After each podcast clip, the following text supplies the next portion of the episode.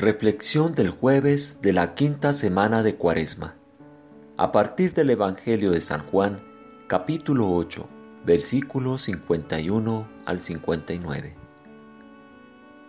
Antes que Abraham existiera, yo soy. Entonces tomaron piedras para lanzárselas.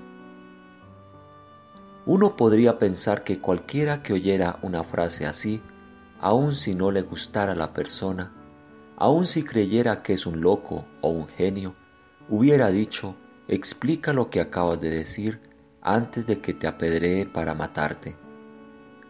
Sin embargo, en esta, al igual que en las otras grandes frases, yo soy, Jesús está revelando otra dimensión de la realidad tan turbadoramente diferente de nuestra habitual forma de ver, que sus palabras amenazan el orden existente. En los regímenes totalitarios, los poetas y los artistas son las mayores amenazas. Aquellos que se resisten a los detentadores del poder por la vía de la política o de la fuerza son más fáciles de reprimir. Una de las más grandes matemáticas modernas, por ejemplo, fue Emmy Noether. A la par de Einstein, abrió nuevas formas de percepción en álgebra y física que cambiaron para siempre la forma de ver las cosas en estos campos. Sus ideas originales entraron tan profundamente en la estructura básica conceptual que raramente se cita su nombre. No solamente agregó palabras al vocabulario, sino que expandió el lenguaje mismo. Jesús hace esto con toda la visión humana del mundo.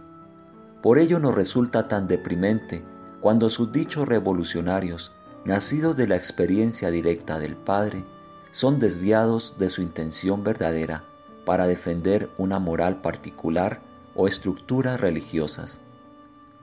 Los contemplativos no solo son los verdaderos revolucionarios.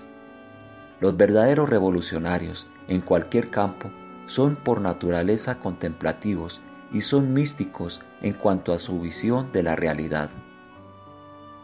Acertadamente, era considerado peligroso para el orden prevaleciente, pero a un nivel más profundo que el que sus críticos imaginaban. Le costó su muerte liberarse del poder represivo de sus críticos y liberar su visión, el espíritu, que continúa entrando en la conciencia humana para cambiar la naturaleza de la realidad para nosotros.